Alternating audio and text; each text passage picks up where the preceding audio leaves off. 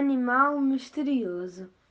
Era uma vez uma, uma numa lua, bela noite com uma lua brilhante numa floresta onde vivia um animal misterioso. Certa noite, uns meninos foram jogar futebol. Quando ouviram começaram a chorar e foram para casa cheios de medo. No dia seguinte, uns meninos foram andar de balão ar quente por cima da floresta. Eles estavam a tentar encontrar aquilo que tinha feito aquele som.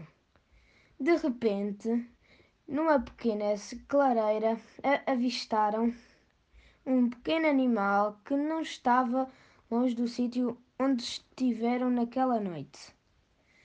Pediram ao senhor que pilotava o balão para descer à terra.